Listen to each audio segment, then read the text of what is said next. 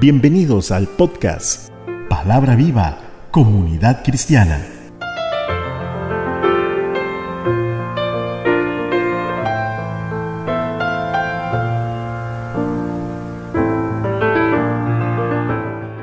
Es un gusto nuevamente llegar hasta usted por medio de este podcast. Danos, Señor, de tu Espíritu, sabiduría y entendimiento para comprender tu palabra y así comprender la importancia de desarrollar nuestra amistad contigo como amigos de una manera sincera y llena de amor. Todo esto te lo pido en el nombre de nuestro Señor Jesucristo. Amén. Nuestro tema de hoy. ¿Es Jesús tu amigo? Te lo repito. ¿Es Jesús tu amigo? Para comprender la amistad, veamos primeramente el concepto de amigo. La palabra amigo como tal proviene del latín amicus, que a su vez se deriva del verbo latín amare, que significa amar. Lo que podemos determinar que cuando se tiene una amistad más profunda, pasa de ser conocido a ser amigo, lo que provoca un desarrollo del amor filial, pues cuando se tiene un buen amigo se considera de la familia, incluso algunos se consideran hermanos. La amistad es muy marcada en la palabra de Dios. Existen varios ejemplos que nos enseña esa sinceridad entre personas que anteriormente nunca se habían conocido, que logran desarrollar un vínculo estrecho, que marcan sus vidas para siempre. La palabra nos dice en Proverbios 17, 17, en todo tiempo ama el amigo, y es como un hermano en tiempo de angustia. Esta es una característica del amigo, que su amor es incondicional, amando en todo tiempo. Un amigo es una persona con quien se mantiene una amistad. Una amistad es una relación afectiva entre dos personas construida sobre la base de la reciprocidad con un trato continuo o constante. En amistad son la lealtad, el amor, la solidaridad, la incondicionalidad, la sinceridad y el compromiso los valores que sostienen la relación. Veamos el ejemplo de Jonatán y David. Esta relación está en 1 Samuel 17:57. Y cuando David volvía de matar al filisteo, Abner lo tomó y lo llevó delante de Saúl, teniendo David la cabeza del filisteo en su mano. Y le dijo Saúl, muchacho, ¿de quién eres hijo? Y David respondió, yo soy hijo de tu siervo Isaí de Belén. Eso fue cuando David mató a Goliat y estando David delante de Saúl. 1 Samuel 18:1 Aconteció que cuando él hubo acabado de hablar con Saúl, el alma de Jonatán quedó ligada con la de David y lo amó Jonatán como a sí mismo. Dios unió estos dos hombres con un propósito santo, pues Jonatán en muchas ocasiones favoreció a David en su conquista al reino. E hicieron pacto Jonatán y David porque él le amaba como a sí mismo. Y Jonatán se quitó el manto que llevaba y se lo dio a David y otras ropas suyas hasta su espada, su arco y su talabarte. Esta fue la primera vez en que David habitaba en las tiendas del rey. Saúl no se quedaba quieto y seguía conspirando contra David, pues le entró un gran celo por él y cada vez que era invadido por los celos intentaba matar a David pero su amigo Jonatán intercedía ante su padre Saúl para que no fuese a cometer tan atroz crimen. Y Jonatán habló bien de David a Saúl su padre y le dijo, no peque el rey contra su siervo David, porque ninguna cosa ha cometido contra ti, y porque sus obras han sido muy buenas para contigo, y su amistad se mantuvo hasta que murió Jonatán. En 2 Reyes 2 encontramos una de las relaciones más interesantes se trata del profeta Elías y Eliseo. Aconteció que cuando quiso Jehová alzar a Elías en un torbellino al cielo, Elías venía con Eliseo de Gilgal, y dijo Elías a Eliseo, Quédate ahora aquí, porque Jehová me ha enviado a Betel. Y Eliseo dijo, Vive Jehová y vive tu alma, que no te dejaré. Descendieron pues a Betel. Eliseo quería estar con Elías hasta que este fuese arrebatado. Quizá su mayor deseo era ser arrebatado juntamente con Elías. Y aunque en el verso 3, saliendo a Eliseo los hijos de los profetas que estaban en Betel, le dijeron, ¿sabes que Jehová te quitará hoy a tu Señor de sobre ti? Y él dijo, sí, yo lo sé, callad. Él solo permanecía en silencio y no se apartaba de Elías antes de ser arrebatado. Elías, este dijo a Eliseo. Cuando habían pasado, Elías dijo a Eliseo, pide lo que quieras que haga por ti antes que yo sea quitado de ti. Y dijo Eliseo, te ruego que una doble porción de tu espíritu sea sobre mí. Él le dijo, cosa difícil has pedido. Si me vieres cuando fuere quitado de ti, te será hecho así, mas si no, no. Y Eliseo recibió la promesa hecha por el profeta Elías, pues le vio partir, terminando así aquella hermosa relación que le permitió a, a Eliseo convertirse en uno de los grandes profetas. Otro ejemplo es en el libro de Ruth. Encontramos otra historia de amistad pura, poco común en nuestros tiempos, ya que una de las características del modernismo es precisamente la falta de amor. Es un mundo individualista, egoísta, donde la competencia juega un papel primordial. Pero en Cristo esas cosas no tienen cabida y es ahí exactamente donde resalta la historia de amor filial más hermosa que podemos ver, ya que una nuera se aferre a no dejar a su suegra, ya no existiendo un vínculo que les una es algo que nunca se puede pasar por alto.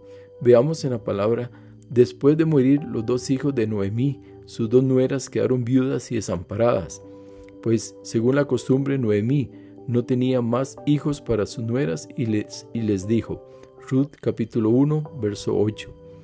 Y Noemí dijo a sus dos nueras, Andad, volveos cada una a la casa de su madre, Jehová haga con vosotras misericordia, como la habéis hecho con los muertos y conmigo. Noemí piensa de una manera quizá egoísta, pues no había mucho alimento como para tanta gente, pero a la vez parece ser que le preocupa el futuro de sus nueras y desea que ellas no pasen calamidades y quizá yéndose puedan encontrar nuevos maridos. Esa era su voluntad, pero no siempre nuestra voluntad nos lleva a la mejor decisión.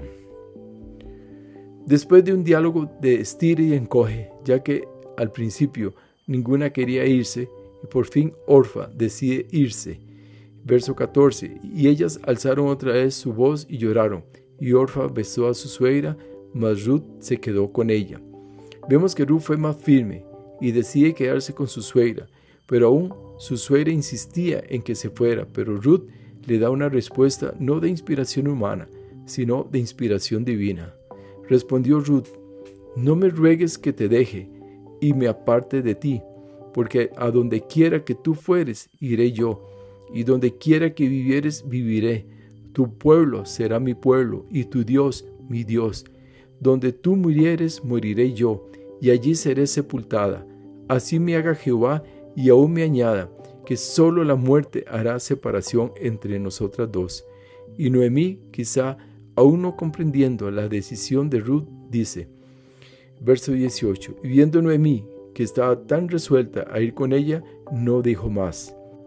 Verso 22, así volvió Noemí y Ruth, la moabita, su nuera con ella, y volvió de los campos de Moab y llegaron a Belén, al comienzo de la siega de la cebada.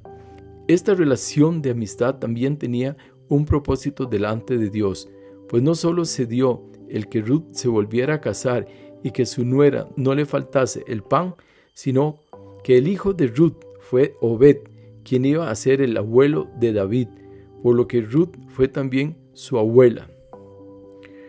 Y además se encuentra en la genealogía de Jesús, producto de una amistad sincera y de gran corazón, cumpliéndose así otro propósito de Dios. Después de ver estas amistades que verdaderamente se salen de lo común, nos vamos hacia el Nuevo Testamento, donde encontramos una persona sumamente especial que nos está brindando el ser su amigo, y quién más sino Jesús. Jesús empezó su ministerio haciendo el llamado de los doce discípulos. Él iba por el camino y miraba y seleccionaba, como es el caso de Mateo. Analicemos su llamado, Mateo 9:9. Pasando Jesús de allí, vio a un hombre llamado Mateo que estaba sentado al banco de los tributos públicos, y le dijo, sígueme. Y se levantó y le siguió. Aquí encontramos lo siguiente, estando en Capernaum, dice, vio a un hombre llamado Mateo, cuyo significado es regalo de Dios, que era cobrador de impuestos. Pero para Jesús esto no le era importante, simplemente le dijo, sígueme. Inmediatamente dejó todo. Se levantó y siguió a Jesús. Esto nos recuerda a Jonathan. Inmediatamente que vio a David, dice, el alma de Jonathan quedó ligada con la de David y lo amó Jonathan como a sí mismo. Este principio que nos enseña la palabra es el que Dios quiere de nosotros, el tener esa misma espontaneidad para con Él. Esto es lo que verdaderamente nos conduce a tener una amistad con Cristo. Y es esto lo que tenemos que aprender a desarrollar para tener así una vida espiritual aún más completa. Conforme Cristo fue instruyendo a sus discípulos, los iba acercando cada vez más a su forma de ser. Y es esto lo que tenemos que hacer todos nosotros cuando, como hijos de Dios, acercarnos más y más a Cristo. Vimos que en las tres anteriores amistades, todas cumplieron un propósito y ser amigo de Jesús nos conduciría a que también en nosotros se desarrolle ese propósito por el cual también hemos sido escogidos. Efesios 1:11. En él, asimismo, tuvimos herencia, habiendo sido predestinados conforme al propósito del que hace todas las cosas según designio de su voluntad, a fin de que seamos para alabanza de su gloria, nosotros que, los que primeramente esperábamos en Cristo. Pero aún el hecho de ser escogidos no nos da ningún derecho de manejar nuestra amistad con Dios a nuestro antojo, porque en Cristo todo tiene un precio porque primeramente debemos aprender qué significa ser amigo de Jesús, porque lo primero que nos dice el Señor es en Juan 15, 14, vosotros sois mis amigos si hacéis lo que yo os mando.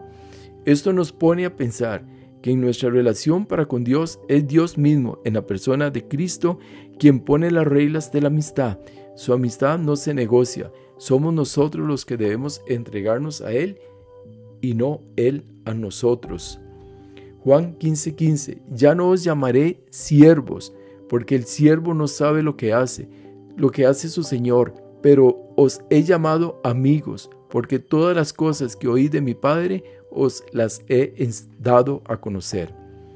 Jesús nos pasa de siervos a amigos, como una manifestación de su gran amor por todos aquellos que estemos dispuestos a darlo todo por la causa de su reino, haciendo su voluntad. Y la razón de llamarnos amigos es porque nos ha dado a conocer los misterios del Padre. Efesios 3:5.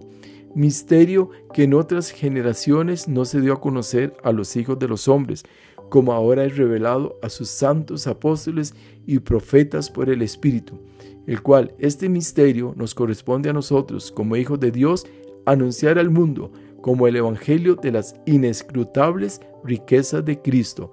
Muchos quisieron seguir a Cristo, descubriendo que no es un asunto de querer solamente, se trata de un compromiso de renuncia plena, como aquel que le, que le dijo, te seguiré a donde quiera que vayas.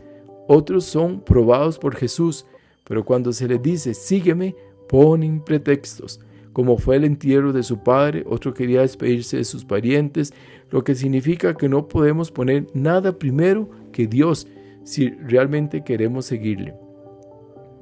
Es dejándolo todo para estar con Él. Dios nos ama grandemente y sabe que las cosas de este mundo no nos tienen que atar porque Él nos tiene cosas mejores. Jesús como el primogénito Hijo de Dios. Romanos 8:29, porque a los que antes conoció también los predestinó, para que fuesen hechos conforme a la imagen de su Hijo, para que Él sea el primogénito entre muchos hermanos. Al convertirnos en hijos de Dios pasamos a ser hermanos de Cristo, el primogénito de Dios.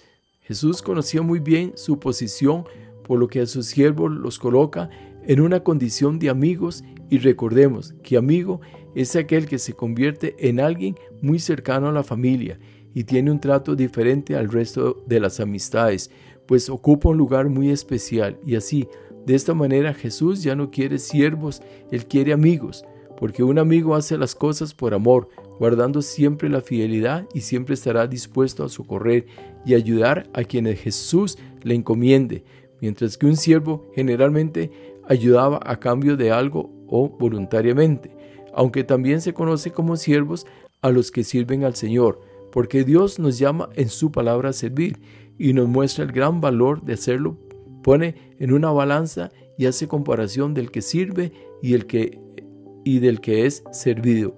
Por supuesto, da mayor peso de, de gloria al que sirve, porque el que tal acción hace reviste su corazón de misericordia y alcanza madurez espiritual. Como amigos de Jesús, nunca podemos estar esperando algo a cambio. Debemos siempre darlo todo por amor a la causa, por amor a Cristo y lo hacemos porque lo amamos. Una vez que usted aceptó a Cristo como su Señor y Salvador, solo nos queda el someternos a Él, pues no podemos olvidar que Él nos amó primero. Motivo suficiente para obedecerle en todo. Desarrollemos la confianza con el que lo dio todo por nuestras vidas, salvándonos de la ira venidera y de la condenación eterna, llegando a su presencia con, adoración y oración, creyendo en su poder, recordando que para Dios no hay nada imposible, y sobre todo pasando el tiempo con Él, cumpliendo todo lo que me sea asignado para así hacer su voluntad, siempre y dar testimonio al mundo de su divina existencia. Recordemos siempre este principio bíblico que dice San Juan 15:6. No me elegisteis vosotros a mí, sino que yo os elegí a vosotros, y os he puesto para que vayáis y llevéis el fruto, y vuestro fruto permanezca, para que todo lo que pidieres al Padre en mi nombre, Él os lo dé.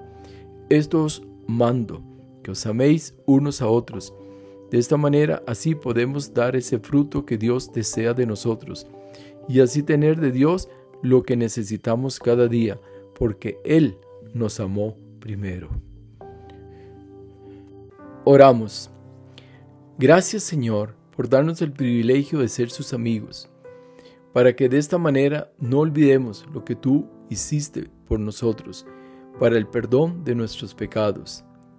Oh Señor, haz que te podamos corresponder como tú lo demandas, que seamos fieles y obedientes hasta el último día de nuestra vida si tú no has venido antes. Permítanos servirte con todo el amor, sin ningún interés, solo el pensar que estamos sirviendo a un reino tan especial y hermoso, sea esto de suficiente motivo para estar siempre cerca de ti, mi Señor. Todo esto lo pedimos en el nombre que es sobre todo nombre, el nombre de Jesús. Amén. No olvides extender su bendición compartiendo este episodio con sus amigos y familiares. Les habló su amigo y servidor José Alberto Delgado desde el hermoso Valle Santa María de Dota, San José, Costa Rica, América Central. Bendiciones. Amén. Muchas gracias por escuchar. Recuerde escribirnos al correo palabra viva comunidad cristiana arroba gmail.com.